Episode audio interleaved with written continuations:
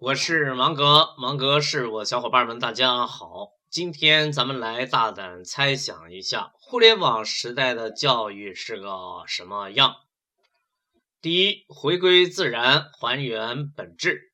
过去受国家战略、地区战略、一纸教学大纲、一道高考龙门的影响，共性十足而个性缺失，造成了人才这个产品的同质化竞争非常激烈。今天教育该回归自然，还原本质了。根据个人的兴趣爱好、竞争优势来进行个人化的定制的时代到了。过去所谓的生产要素，今天正一一变成像阳光与空气一样无所不包、无处不在。所以，互联网的一切，从今天往回看是颠覆，从今天看未来是自然。世界本应如此。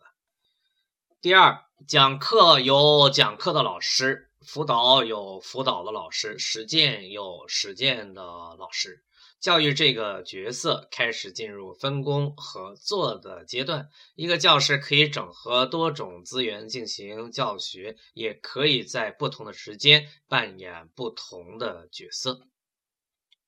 三、学校向小型化、便利化方向发展，社区校结合中心校的模式将出现。三五个老师就可以办一个合伙制的学校。组织教学方便学生，甚至一个社区有几个更小的社区学校组成，甚至家长会加入到办学的行列里来。聪明的房地产开发商将教师资源引入到开发战略中，以提高楼盘对于家庭的吸引力。中心校主要是实验中心、文化中心、体育中心。第四。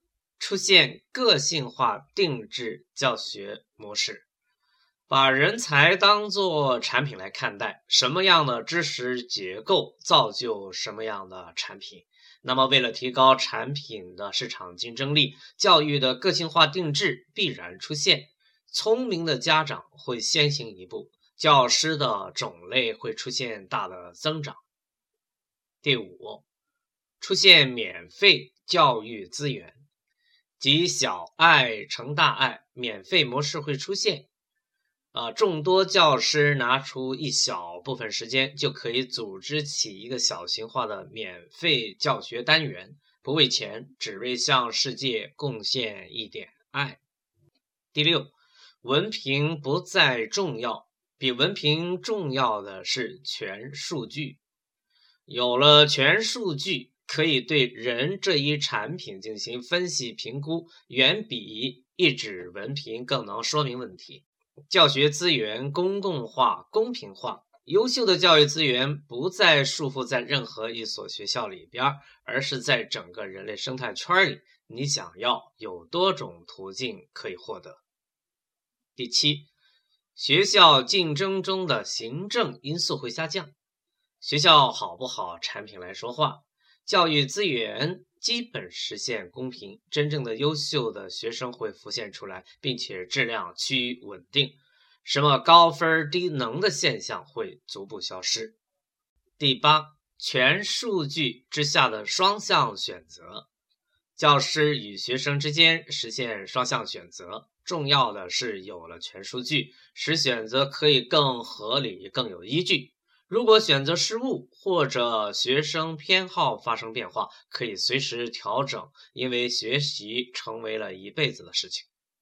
第九，知识不再是大纲导向，大纲上的知识才是知识的认知彻底改变。可编程、可记录的知识是知识，还有不可记录的知识分布在每一个活生生的人身上。公众对知识的理解会有一个大的改变。第十，边学习边组团，协作学习，共同进化成为主流。协作学习、组团学习，并且是跨地域的寻找学习伙伴，这种方式会大大提高学习的效率与质量。协作还将重新构建知识学习的顺序。第十一。游戏化学习产品将出现，寓教于乐。游戏化的教学产品会越来越丰富，质量越来越好，即教学产品更人性化，更符合学生的天性。